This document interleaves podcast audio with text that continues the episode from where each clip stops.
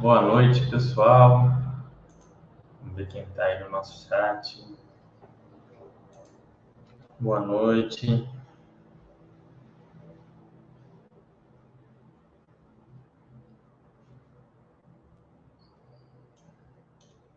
Vamos lá.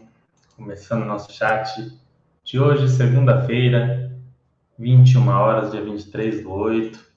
Esperar o pessoal chegar para a gente começar bater aquele nosso papo tradicional, falar um pouquinho sobre o nosso assunto de hoje, explicar por que o nosso assunto, o nosso assunto de hoje é esse fundo especificamente.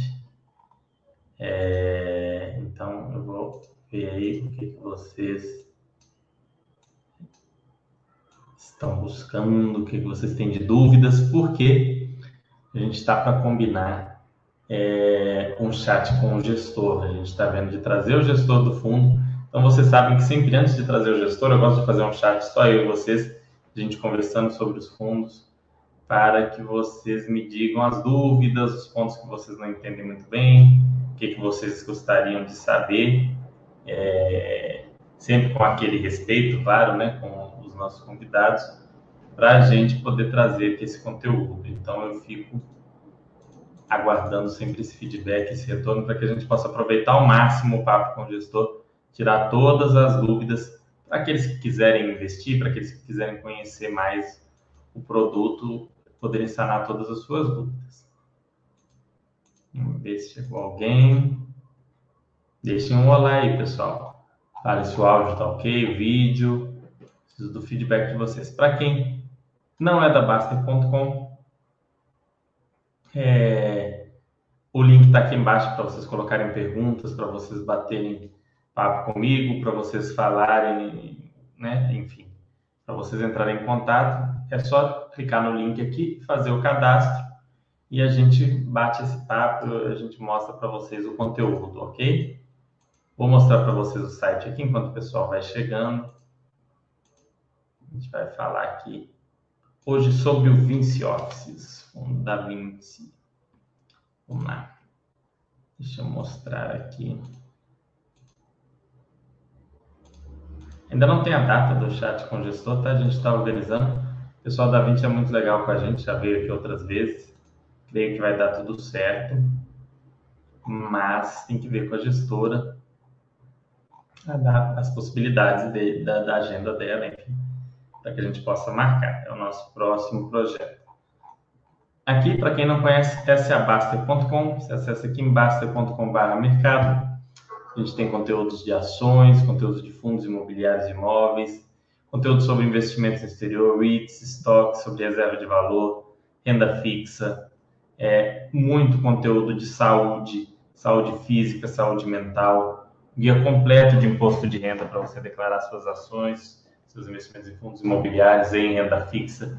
A gente tem um Baster System, que ele é um gestor dos seus investimentos. Você faz a gestão da sua carteira utilizando ele. Lá você registra todas as suas compras, vendas, e ele mostra para você o seu preço médio, mostra para você como fazer a declaração no imposto de renda. É uma ferramenta muito legal e que tem no mercado várias que fazem um trabalho parecido e cobram algo equivalente a 5, 6, 7 vezes o valor da assinatura anual da Basta.com. Eu fiquei chocado quando vi ferramentas mais simples que o Basta System cobrando 5, 6 vezes mais. É algo realmente muito útil, é um sistema muito bacana que serve para você planejar a sua carteira e controlá-la e ainda tem todo esse ponto do imposto de renda. Então, é uma ferramenta muito legal. E tem muita coisa aqui, muita coisa. Só vindo aqui mesmo para vocês conhecerem. Vocês vêm aqui, entrem, cliquem aqui no botão do iniciante. Acho até que esse botão devia ficar maior, que é o, é o primeiro ponto aqui. Aqui fala meu primeiro acesso, o que, que você deve fazer no seu primeiro acesso, os primeiros contatos, roteiro do iniciante,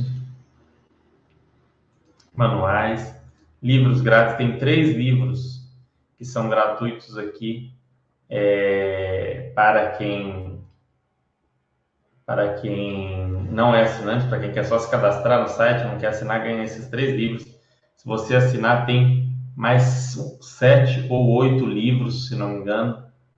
É, são vários livros mas esses três, só de você se cadastrar no site, você já tem, além de poder né, fazer algumas perguntas, enfim, tem alguns pontos interessantes. É, tem muita coisa aqui, ó, falando sobre esportes, renda fixa, fundos imobiliários, ações, imóveis.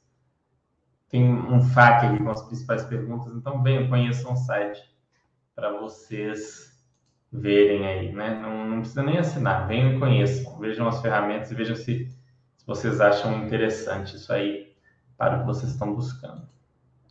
Vamos ver aí o que vocês estão perguntando. Vamos lá, boa noite, professor Samuel França, sempre aqui conosco. Vitor Rezegue, boa noite, tudo ok? Que bom. Boa noite, Cenezino, meu caro amigo, tudo bem? Cenezino que fez essa ponte aí contato nosso com a Vinci. Vamos ver né, se a gente consegue marcar esse chat para o quanto antes. Eu já resolvi trazer hoje essa antecipação que a gente faz para esse estudo, para quando marcar já está tudo certo, a gente já ter o estudo. Para quem não viu, a Vinci ela solta um vídeo trimestral com o resultado de todos os fundos. E a parte de cada fundo é muito rapidinha, muito curta, é 5 minutos, mas vale a pena dar uma olhada. Então, para quem não viu desse fundo, olha lá no canal do YouTube da Vinci que tem, mostrando lá é, Vilg, Visc, Vino, são 5 minutos de vídeo de cada um. Se vocês assistirem lá, vai ajudar vocês a entenderem muita coisa. O som só estaria melhor se estivesse tocando Red Hot Chili Peppers. Red Hot é bom, Red Hot é muito bom. É, bom, vou abrir aqui para vocês, para a gente começar a olhar, né, para nós, na verdade, o, o, a página da, do Vino no, na Basta.com. Para você que não sabe, os fundos, os fundos imobiliários negociados na Bolsa, assim como as ações negociadas na Bolsa do Brasil, tem uma página dentro da Basta.com, cada um tem uma página. E o Vino, né, o Vinci Office, é um deles. Você vem aqui, digita na busca Vino 11 e vai abrir a página do fundo. Tem o último relatório gerencial comentado, por exemplo. Esse acho que foi o Giovanni que comentou. Relatório de julho, a conclusão da aquisição de 18,1% adicionais do Leves 1404, localizado na Vila Madalena, em São Paulo, totalizando 1.097 metros quadrados de área. O fundo já possuía 20,1% da participação, foi para 38,2%. O imóvel está 100% locado para DPZ e ter agência de publicidade até 2029. Resultado do mês contra o recebimento da segunda parcela da venda da loja TR do Oscar Freire 585. Para quem não se lembra, esse imóvel foi vendido para outro fundo imobiliário, o Rio Bravo Varejo, RBVA 11. Os principais indicadores aqui do fundo o aluguel do Vino em relação ao aluguel de mercado, vocês podem ver que está abaixo, e esse é um ponto que a gestora fala que traz uma retenção e uma facilidade de manter os aluguéis e os inquilinos sem precisar fazer uma renegociação, que é aquela situação, quando você vai negociar um aluguel, você olha o que está sendo executado na, na região. Se você não acha nada mais barato, seu poder de negociação é muito... É, seu poder de negociação se torna fraco, né? Você vai falar, ah, eu, eu quero, se você não negociar comigo, eu vou embora. O fundo fala, vá, você não acha nada mais barato, acha só mais caro. Então, isso é um ponto interessante para o fundo e que permite também, no futuro, desde que o mercado não, o mercado imobiliário, o mercado real não se deprima muito, que esse valor dos aluguéis tenha um, um aumento aí no, no médio e longo prazo. A taxa de ocupação segue altíssima, né? 99,3 com essa alocação do DPZ e T. E a inadimplência está zerada já há mais de 12 meses. Pagou proventos de 46 por cota. Possui atualmente 26 milhões em caixa. A gente vai falar disso mais detalhadamente porque nós vamos abrir esse relatório gerencial. Mas é só para vocês terem uma ideia de como aqui na Baster é fácil você chegar e ter aqui um conteúdo sobre é, os fundos. Tem o rating do gestor, o rating do fundo aqui, você pode ler aqui os comentários que o pessoal fez sobre o fundo e ter uma noção. Aqui a gente vem aqui no Abinha Paz. Ele é um fundo relativamente recente, ele fez a IPO há dois anos atrás, acho que foi dois anos exatos, se não me engano foi bem nessa época do ano, em 2019. Então ele é um fundo relativamente recente. É, ele tem uma gestão bem avaliada, a gestão dele é, é bem avaliada pelos usuários da Baster.com de maneira geral. Não sou eu que estou avaliando, não é o Giovanni, não é o Cenezino, não é o Baster, não são os moderadores. Claro, a gente pode pôr uma nota aqui também, mas a avaliação é a nota dos assinantes aqui da Baster.com, é a percepção do pessoal aqui, não nossa. Em termos de diversificação interna, o fundo está legal, tem mais de cinco imóveis. Né? A gente considera que cinco ou mais imóveis põe o cachorrinho verde, porque está tá bem diversificado em termos de imóveis. E a vacância controlada, né? A gente viu ali que a vacância está um pouco abaixo de 1%, então é uma vacância bastante salutar, bastante tranquila. Patrimônio líquido do fundo, isso aqui talvez esteja um pouco desatualizado. O fundo basicamente está concentrado em São Paulo, tem um imóvel no Rio de Janeiro, alugado para a própria Vinci histórico aqui de vacância, né? Já está praticamente aí nove imóveis e zero de vacância. Histórico da área bruta alocável do fundo. Na medida em que ele fez a emissão, ele foi fazendo as alocações e aumentando essa BL hoje com essa BL de 56 mil metros. A gente vai ver direitinho isso no relatório gerencial em mais detalhes. Ele possui um valor em caixa e um valor em fundos imobiliários líquidos a distribuição aqui do fundo sempre em linha aí com o, o resultado, né? Sempre muito próximo da faixa dos 95%, em algum momento acima, mas em geral ali muito próximo da faixa de maneira a ter uma distribuição sustentável. Resultado dos imóveis, resultado financeiro, despesas e o resultado do último trimestre do fundo. Comparador não. Vamos voltar, peraí. Comparador. Aí.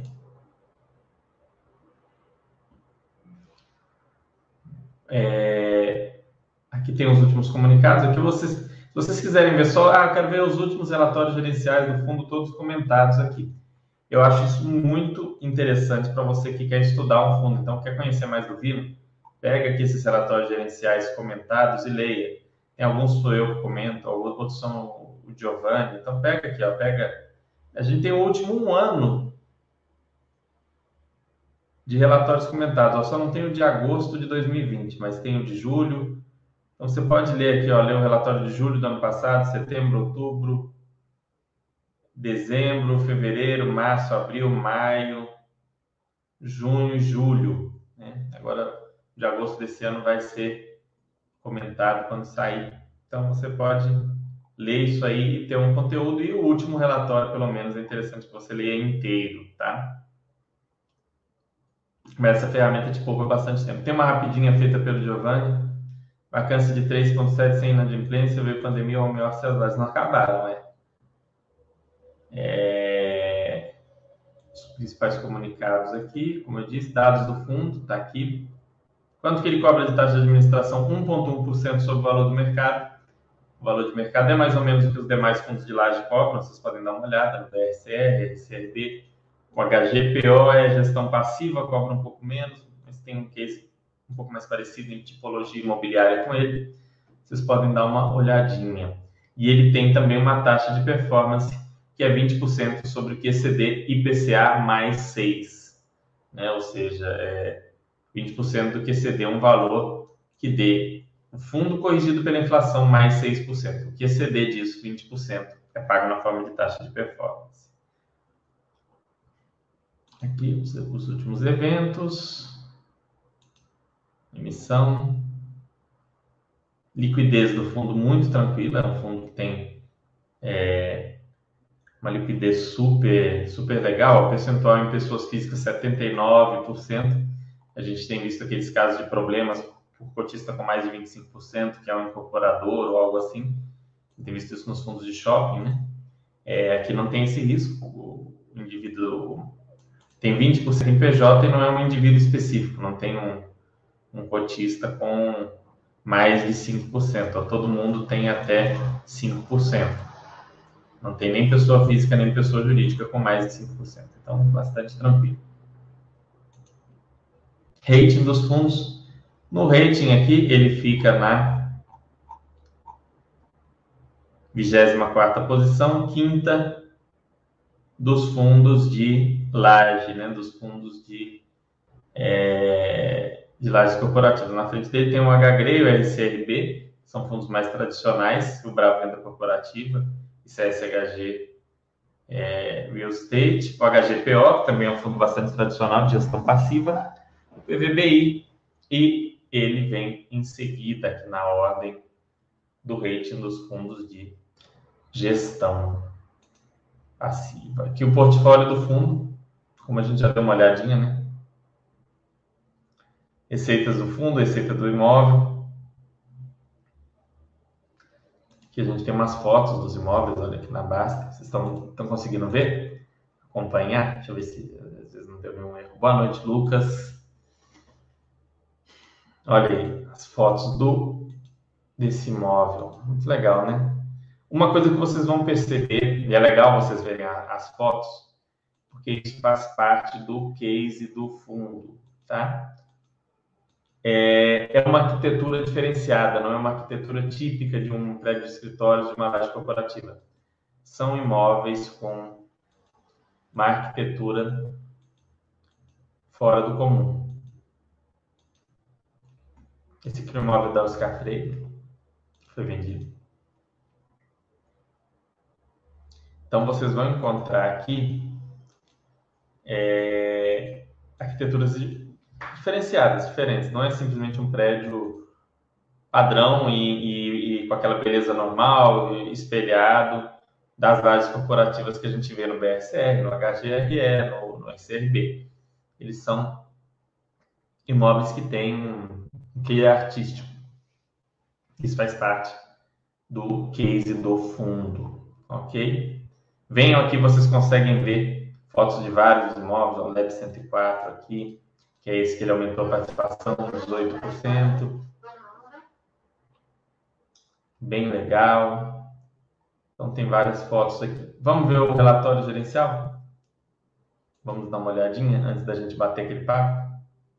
Tá dando para ver muito bem, obrigado. Vamos ver aqui o último relatório gerencial. É legal sempre que vocês vão analisar um fundo, é legal ler os últimos relatórios gerenciais, pessoal.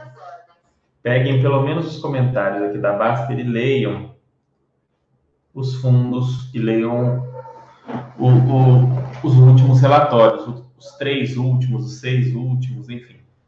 Você pode ir lendo do último para trás. Você lê e veio, entendi muito bem, ah, ficou alguma coisa um pouco confusa, deixa eu voltar. Você vai voltando e vai entendendo. Se restarem dúvidas, você deixa aqui no mural é, e envia também lá para a Ana, lá para o pessoal do RI da Vinci, que eles são muito, muito educados, muito prestativos, muito bacanas, e eles sempre respondem prazo adequado aí a sua dúvida. Então, se você ficou com dúvida, pergunte. Não fique com dúvidas sobre seus investimentos. Entende? Isso é muito importante. As pessoas, às vezes, elas têm medo, né? Elas pensam, nossa, mas a pessoa está trabalhando num RI, seja de empresa ou de fundo imobiliário, Aí eu vou mandar minha dúvida, talvez minha dúvida é estúpida, é idiota. É, eu não vou, eu vou ficar sem graça de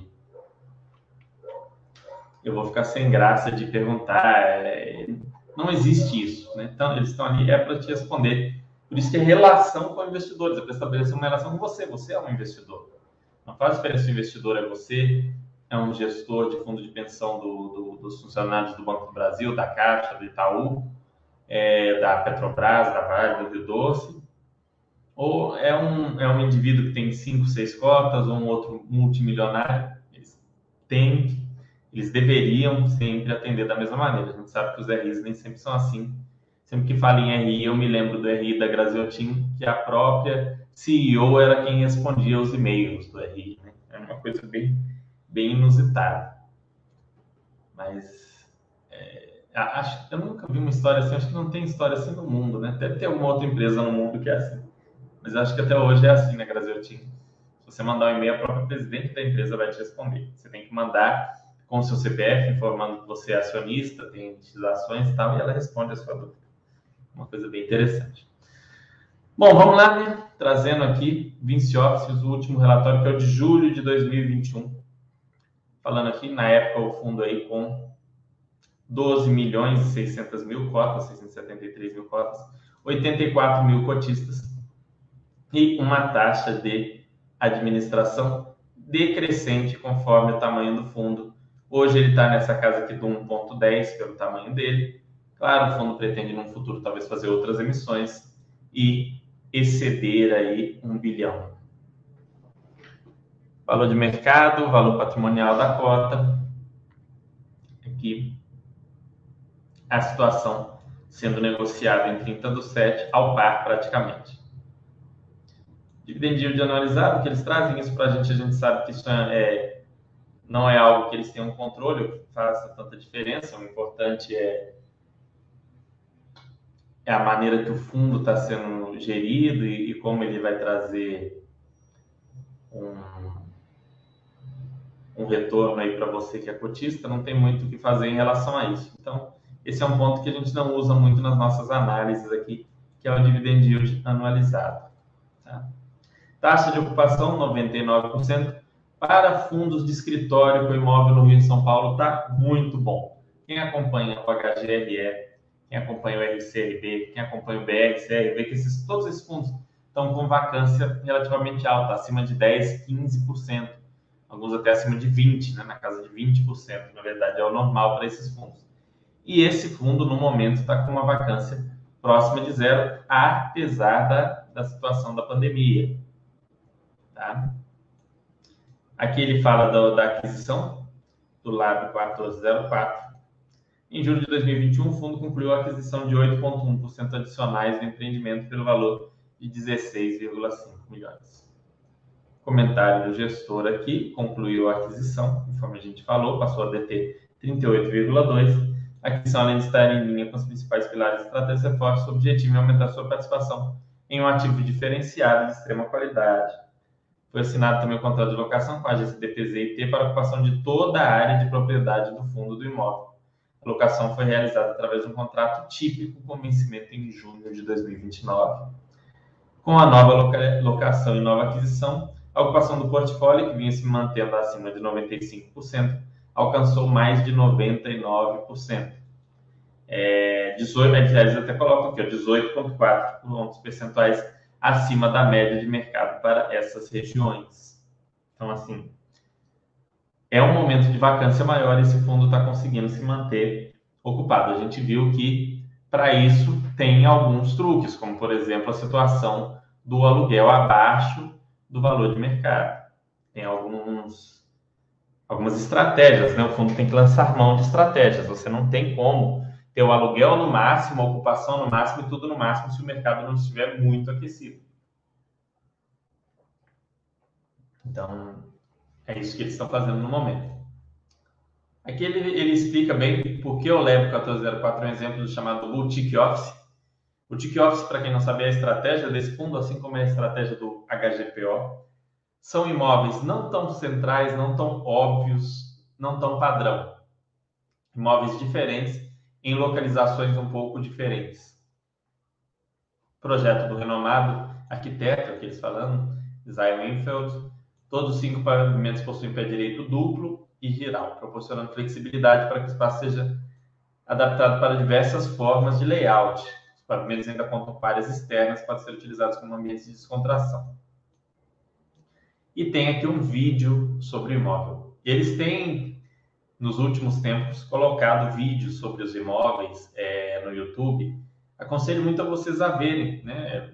Aproxima um pouco vocês do fundo. São vídeos curtos, né? Aquele vídeo gigantesco. Né? Para quem gosta de, de mercado imobiliário e de arquitetura, nem preciso dizer que é, que é uma coisa super legal. Mas mesmo para quem não é tão ligado nisso, vale a pena sim ver os vídeos que são colocados dos imóveis. Quem está com esse hábito, quem faz isso, tem feito isso muito recorrentemente, é a Vinci e a Rio Bravo também fez em algumas das últimas aquisições.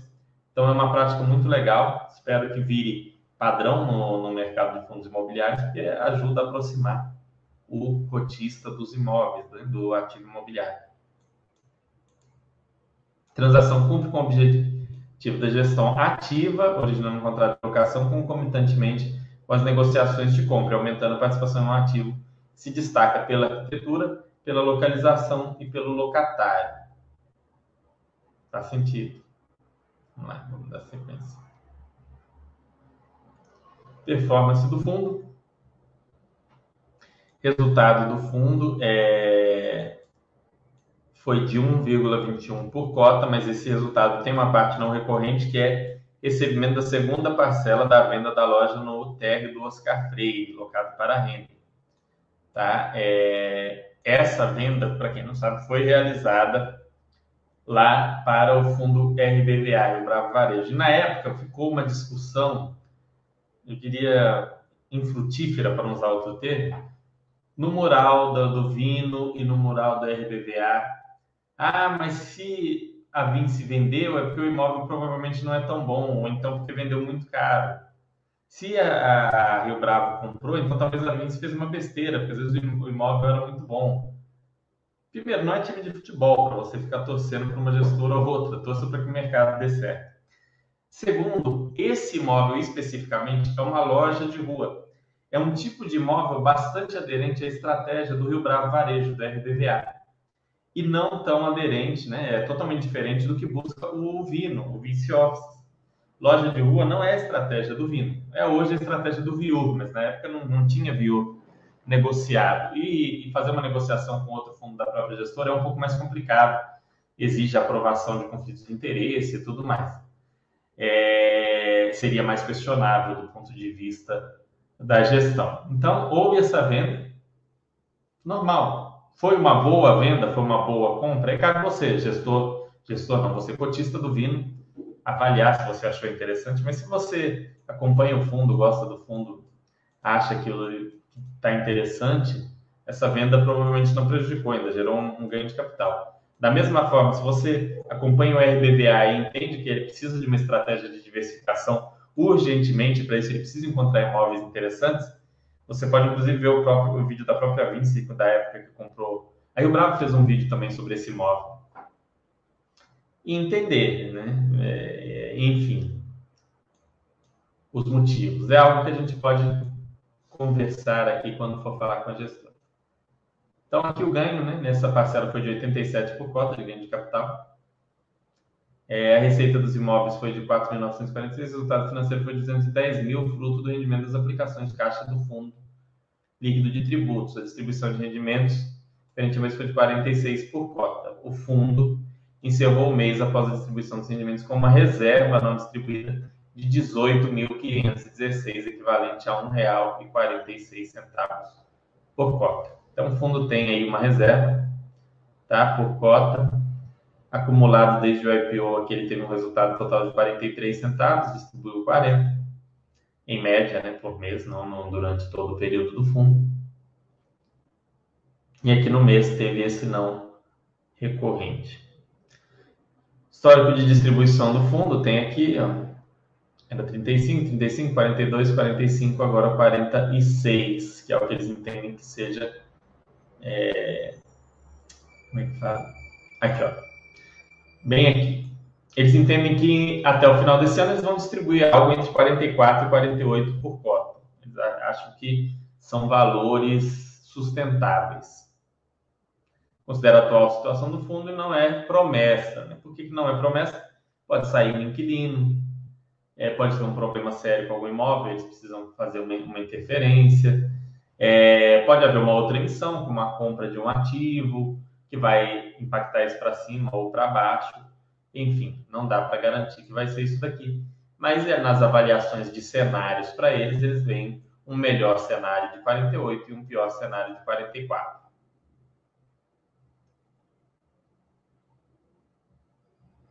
Rentabilidade aqui, desde o IPO. Isso aqui a gente também não acompanha muito, porque não acho muito interessante comparar um fundo imobiliário é, com CDI ou, ou com IBOV.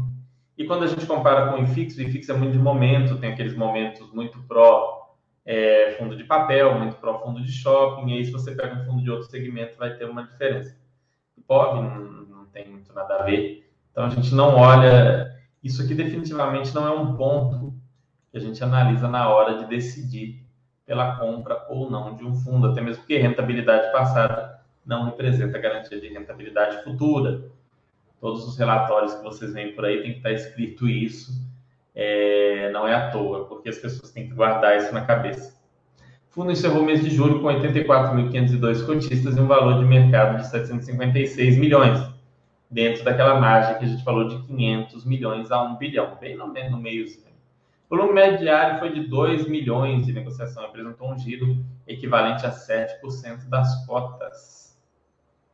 O número de investidores do fundo foi só crescendo ao longo do tempo, mas isso como mercado como um todo vem crescendo, o número de investidores do fundo imobiliário cada vez maior. O patrimônio líquido do fundo ao final de julho era de 756 milhões as participações em ativos imobiliários totalizavam 823 milhões. As aplicações financeiras, 101 milhões, né, dá 924, que incluem 43 milhões em fundos DI com liquidez imediata e 57 em cotas de FIIs com liquidez. O fundo ainda tem 140 milhões em obrigações a pagar, então, referentes às aquisições dos imóveis aqui. Então, vejam aí aplicações, obrigações a pagar, é, obrigações de imóveis a prazo e valores a pagar ou receber, no caso a pagar, e o valor aqui do patrimônio líquido por do fundo e dividido pelo número de cotas, o valor do patrimônio líquido por cota de 59,60. Vamos ver quanto que ele está sendo negociado hoje. Só por curiosidade, hoje ele está sendo negociado a 57. 45. É, indicadores operacionais, abaixo detalhamos aqui, né? Esse aqui é muito interessante. Esse ponto que eu falei com vocês é um dos que explica como o fundo consegue se manter totalmente locado. Ele tem aqui um valor de locação por metro quadrado abaixo da, da média ali do, do, da localização desses imóveis. Então, se chega um inquilino e ele quer negociar, para você negociar, você tem que ter aquela cartada de poder ir embora para um outro lugar. Só que lá, com a diferença de preço, fica uma situação onde os inquilinos acabam não tendo muito interesse em negociar.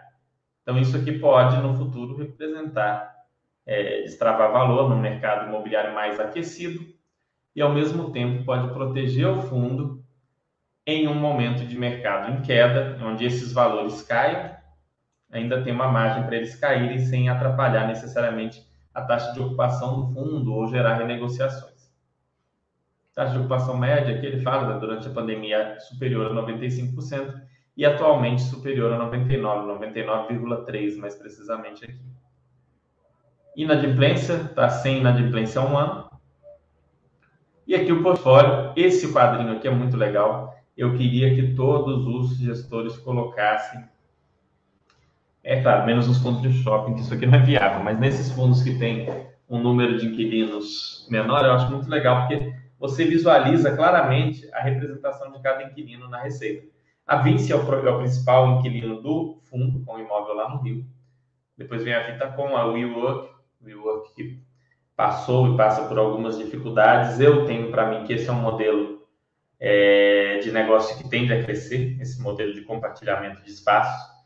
É, com a pandemia, muita gente não vai querer provavelmente voltar para o escritório, mas também às vezes não vai ter uma estrutura para trabalhar em casa. Vão surgir situações onde esse contingente de pessoas podem ir para um, um espaço compartilhado como o outro. Imagina você que é servidor público, tem um amigo que é bancário, tem um outro amigo que é engenheiro, e vocês querem um ambiente para trabalhar, não, não, não trabalhar em casa, mas não querem ir para o escritório vocês querem trabalhar juntos. É, o York oferece esse tipo de, de solução. Eu acho uma coisa bem interessante, mas isso é, é um outro assunto, ir para um outro chat. Tem os outros aqui, os outros inquilinos, BMA Advogados, Abril, CIA, Austral, Casa de Saúde São José, Camicado, DHL, outra coworking aqui, que é a CoW Working, e a DPZ, que é esse contrato novo que representa 1%. Aqui vem outra particularidade desse fundo. Em geral, fundos de laje corporativa têm só contratos típicos. Né? São fundos que têm contrato 100% típico, pronto, acabou. Esse fundo, especificamente, ele é meio a meio. Tem contratos típicos e atípicos. 52% de contratos típicos e 48% de contratos atípicos, o que é uma coisa bem diferente né, do, mercado. É algo até para a gente conversar com o gestor, para que ele explique melhor né, para a gente mais sobre isso. Aqui o setor de atuação desses inquilinos, vejam que é bem diversificado em setor de atuação. O principal inquilino é do setor financeiro, que é a Vinci, mas aí tem outros de construção, co-working, varejo e outros. Diversificação em cidades também, praticamente meio a meio entre São Paulo e Rio. É... Para obter mais detalhes sobre o portfólio, clique aqui. Isso aqui você vai para o site deles, vocês vão ter mais detalhes. O WALT, né, o VALT, que é a média ponderada da receita de aluguel pelo vencimento do contrato, é de 5,7 anos. O que, que significa? Se nós fôssemos transformar, teoricamente, o fundo em apenas um contrato de aluguel, fazendo essa ponderação, seria um fundo com um inquilino em um contrato de 5,7 anos. Mas no total, são vários contratos, alguns maiores, outros menores, e na média chegamos a isso. Aqui os vencimentos, 1% agora em 2021, 3, 23, 2, 24. E a maioria dos contratos, 94% após 2025. É daí essa média de 5,7 anos. Então, a maioria ali, no, provavelmente no final de 2026 início de 2027. As revisionais, 5% não possui direito, são os contratos atípicos. É, 2021, 16, 2022, 10, 2024, 8, 2025, 27% e depois de 2026, 33%. Aqui, essa, essa distribuição das revisionais, pessoal, ela tem um lado positivo no sentido de reduzir o risco para você. Como assim? Se eu tenho, eu posso, eu tenho as revisionais aqui de 16% das receitas em 2021. Hoje é um momento que o mercado está meio down, né? o mercado está no momento meio de recuperação, meio nem lá nem cá. Então, essas, vamos colocar que essas receitas caem, esses 16%. Aí teve uma pequena queda, uma renegociação. Não estou dizendo que é o que vai acontecer, a gente viu aquele gap e tudo mais que deve proteger o fundo. Mas aí em 2022 o mercado começa a se aquecer, começa a ter mais demanda por imóveis equivalentes como os do fundo, e o mercado se aquece. Aí esses 10% tem um up, aumenta aqui o aluguel. Em 2023 não tem revisional, em 2024 ainda o mercado em alta, sobe mais um pouco, consegue pegar e reajustar esses imóveis, esses aluguéis um pouco para cima. Em 2027, nessa outra revisional, às vezes o mercado já está de lado, aí vai ficar na mesma, a gente não vai ter mudança. Aí nesses outros aqui, também escalonados, vai tendo alguns vai subir, outros vai diminuir. Isso reduz o risco. É diferente do fundo que tem uma concentração muito grande em um ano específico de revisionais. Nesse caso desses fundos que tem um, um uma concentração grande, viram tudo ou nada. Se o mercado tiver a favor, o fundo dá aquela disparada nos valores de aluguel, e aí o inquilino, o cotista já acha, meu Deus, que fundo maravilhoso, incrível. Mas foi em grande parte sorte. Da mesma forma, se naquela época é, o mercado está muito mal e, e caem os aluguéis, porque calhou das revisionais caírem num período ruim, já fazem até movimentos para tirar o gestor e colocar outro. Então, isso aqui traz segurança. Não vai trazer mais rentabilidade necessariamente ou menos rentabilidade, mas é um ponto de segurança para qualquer fundo, tá? Isso vocês podem observar. É, os fundos da rede trazem isso aqui também, trazem esse mesmo, esse mesmo gráfico. É algo para vocês observarem nesse aspecto. Mês de renovação aqui por índice. Tem 63% aqui pelo IPCA, 37% pelo IGPM, Lembrando que está cada vez mais difícil e complicado repassar o IGPM é, para o inquilino. Está cada vez mais difícil o, o inquilino é, aceitar o IGPM. Né? É um índice que tem dado, por coincidência, deu 37%, se não me engano, no último mês. Então, o acumulado do ano. Então, está tá muito complicado. Né? maioria é IPCA e isso é uma tendência do mercado como um todo. O IPCA vai predominando. Mas vejam que também esses reajustes são escalonados, sendo a maioria agora nesse período de fim de ano, que é outubro e dezembro. Idade dos ativos, a maioria, 61%, tem até 5 anos, são ativos muito novos e tem 39% com mais de 5 anos. Participação do fundo é de controle em 95% da BL e sim e sem ser controle em 5%. É uma das estratégias buscar o controle. Aqui é o mapa, né, de onde ficam esses esses imóveis aqui no, no Leblon. Aí o Cenezino vai saber falar melhor do que eu sobre essas localizações no Rio. Ele conhece bem o Rio, mas estão aí esses dois imóveis, BMA Corporate, no Largo do Iban, aqui na zona sul do Rio, e esse na Rua Bartolomeu, que é o BM 336. Esse aqui que é o. Esse aqui, se não me engano, é, é o locado para Partners. Aqui, os imóveis de São Paulo, da Oscar Freire, lembrando que a loja aqui foi vendida para o RPBA.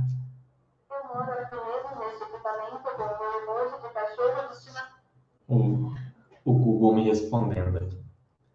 Bom, aqui os demais imóveis. Participação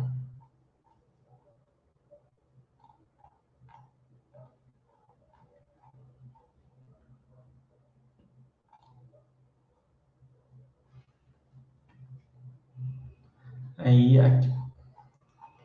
Bom, é isso né, que a gente tem para dizer aqui sobre os imóveis. É... Deem uma pesquisada, tem o contato deles, olha só. RI, telefone, qualquer coisa, telefone lá, procurem se informar. Para aqui, é, olha aqui o endereço, ó, o próprio endereço da Vinci fica aqui embaixo, é o mesmo endereço do imóvel lá para vocês tomarem uma decisão consciente, seja de investir ou de não investir. Não tem obrigação de investir em fundo nenhum. Vocês têm que estudar, analisar, entender, aprender.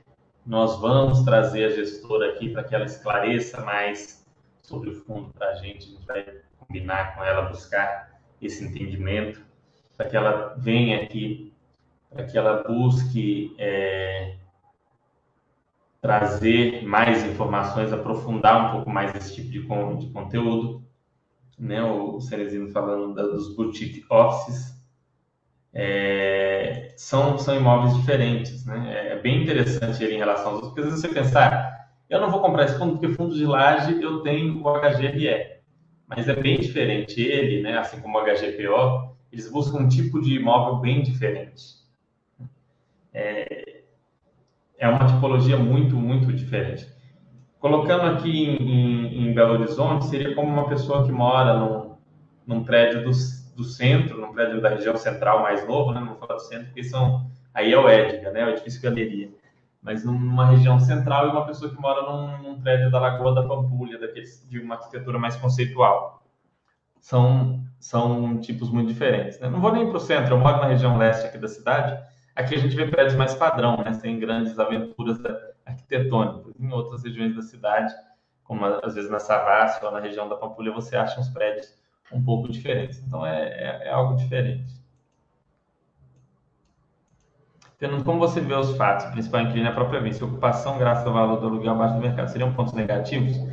Eu vejo essa ocupação graças ao valor do aluguel abaixo, eu vejo como uma coisa muito positiva. Eu falei, isso é, um, é uma proteção, né?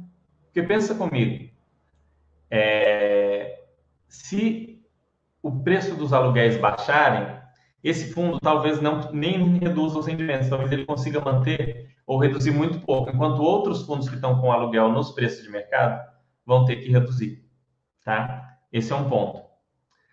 É, outro ponto, é, como ele está com os preços abaixo, ele tem um, um poder de de negociação no momento em que sair o inquilino, vamos supor que saia o inquilino mesmo assim, ele é mais atrativo para novos inquilinos, para ele conseguir alugar a um preço acima talvez do atual e abaixo do mercado e conseguir manter a ocupação, aumentando até um pouco o rendimento ou mantendo o rendimento. Isso é difícil. Então, essa parte de estar abaixo do, do valor de mercado no momento, eu acho que é, um, é uma coisa muito poderosa.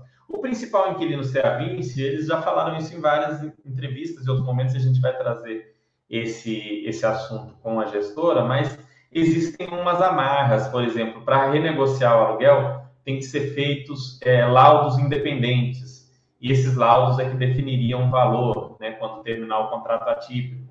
Não pode a Vinci propor e, e enfim, exige um, um laudo de avaliação uma, uma, uma situação, existem alguns entraves. Isso Envolve algum risco você ter como gestor o, o inquilino? Claro, isso traz uma pontinha de risco para qualquer fundo. Por outro lado, ficaria muito desagradável para a gestora sair do fundo e deixar lá uma vacância e ter que lidar, enquanto gestora, com a vacância do fundo, sendo que ela mesma saiu de lá do imóvel. Né? Ficaria muito. Não, não, não seria uma coisa. É... Não seria uma coisa em termos de, de, de, de imagem, de imagem mesmo para a gestora, não seria algo muito legal, né? Olha, eu tenho um fundo, eu vendi para vocês o fundo, estruturei um fundo aqui de, de imóveis do tipo tal, e eu sou o principal inquilino e eu estou indo embora, tchau. Vocês vão ficar aí com essa vacância de 27% e se virem. Né? No Rio, que no momento não está fácil de, de repor. Então ficaria muito estranho. Então é. Não dá para cravar como se, olha, isso é bom ou isso é ruim. A ocupação eu vejo como mais bom do que ruim, né? A pessoa poderia dizer, ah, não é bom porque não extrai o máximo que o imóvel pode extrair, né? Como se fosse uma laranja, né? Não suga tudo que pode sugar. A pessoa pode ter essa outra visão. Agora, em, relação ao principal inquilino serviço, tem o lado bom e o mal, e aí cada um vai ter que opinar. Já a ocupação, tirando esse ponto que eu falei, eu acho de não, não sugar o máximo, eu acho que no geral é sim algo positivo. O cap rate tem a mesma função do dividend yield, ou seja, sardinhagem, ou seria importante na análise?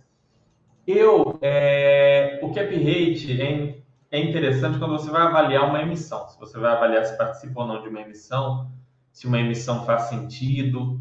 Se você quer avaliar, eu, eu quero analisar o fundo que eu vou comprar, que eu estou para entrar e ele está fazendo uma emissão. E aí você pode analisar essa questão do cap rate, mas não pode olhar só isso, né? Ele é um dado nenhum dado isolado você pode olhar e falar, igual o pessoal traça, ah, emitiu abaixo do valor patrimonial, não presta. É, cap rate está baixo, não vale nada. Por quê? Quanto maior a qualidade dos imóveis, menor é a, a tendência que o cap rate seja. Lembrando que o cap rate é aluguel dividido por preço do imóvel. Então, um imóvel muito bom, ninguém vai vender ele muito barato para você alugar muito caro e ter um cap rate gigantesco. Existem fundos é, no mercado, alguns fundos de, de, industriais ou logísticos com cap rates bem maiores, mas em troca disso, a qualidade do imóvel é inferior, assim, conseguiu pagar menos no imóvel e ter esse cap rate diferenciado. É muito difícil você conseguir qualidade, imóvel diferenciado, cap rate alto, isso é, é aquele sonho, né? É como a pessoa que quer comprar uma ação que cresce a 20% ao ano, que a empresa distribui dividendos de dividendo de 20% ao ano, e que não tem dívidas, e que não sei o que, isso daí não existe. Então, você tem que abrir mão de uma coisa em razão de outra. Então, tem os fundos que têm a, a estratégia de high yield, que aí eles vão sempre buscar cap rates mais altos, e tem outros high grade. Esse fundo, por exemplo, ele vai buscar cap rates um pouco maiores do que aqueles clássicos como o Rio Bravo Renda Corporativa, e o HGRE, por quê? Porque eles saem daqueles pontos óbvios de é, Faria Lima, Avenida Paulista. Então, fora daquela região, você consegue pagar um pouco menos os imóveis e ter um cap rate um pouco maior. Mas esse é o motivo, isso também agrega um pouco um certo risco. Você não está naquele local óbvio que todo mundo quer estar, você está num local, ainda que não seja um local ruim, mas é um local diferente. Tá? A, gente, é uma, a gente até falou, quando lançou esse fundo, é, foi até uma coisa que, que a gente comentou na época, né? que é uma, era uma tese a ser testada, é uma tese que está sendo testada. Será que esse fundo que não está no local óbvio vai conseguir manter a ocupação? Manteve nesse período de pandemia, vai continuar mantendo? Tem que ir acompanhando, entendeu? Então, assim, tudo tem um lado bom e um lado ruim. Não dá para você pegar e travar de analisar só no cap rate, é, só no inquilino, só no não sei o que, você tem que analisar essa porção de pontos. O inquilino, por exemplo, menor e, e com um, uma análise de crédito pior, ou seja, um inquilino mais fraco, um inquilino em dificuldade um pouco maior, ele pode chegar, é, ele, ele pode topar pagar um aluguel maior, porque ele sabe que ninguém vai querer alugar para ele, ele enxerga nele risco. Então aí você vai ver, nossa, cap rate mais alto, mas aí e o inquilino? Ah, esse inquilino aqui é, não é tão legal. E aí tem o outro lá, nossa, esse cap foi menor do que a média de mercado. Mas aí você olha, é um contrato atípico com é, uma empresa super sólida, como a Bev, com uma, uma loja, uma Magazine Luiza, uma loja Renner, como a gente viu, que é o imóvel lá do, do Rio Bravo Varejo agora. Enfim, então tudo tem que ser pesado, assim. Por isso que a gente monta um portfólio também, né? Senão a gente iria olhar lá algum desses índices em alguns fundos e comprar um só e pegar o melhor. Então você vai ter na sua carteira um fundo que vai mais para o lado do cap rate, né? Que é mais high yield. Você vai ter um outro que busca os imóveis com maior qualidade.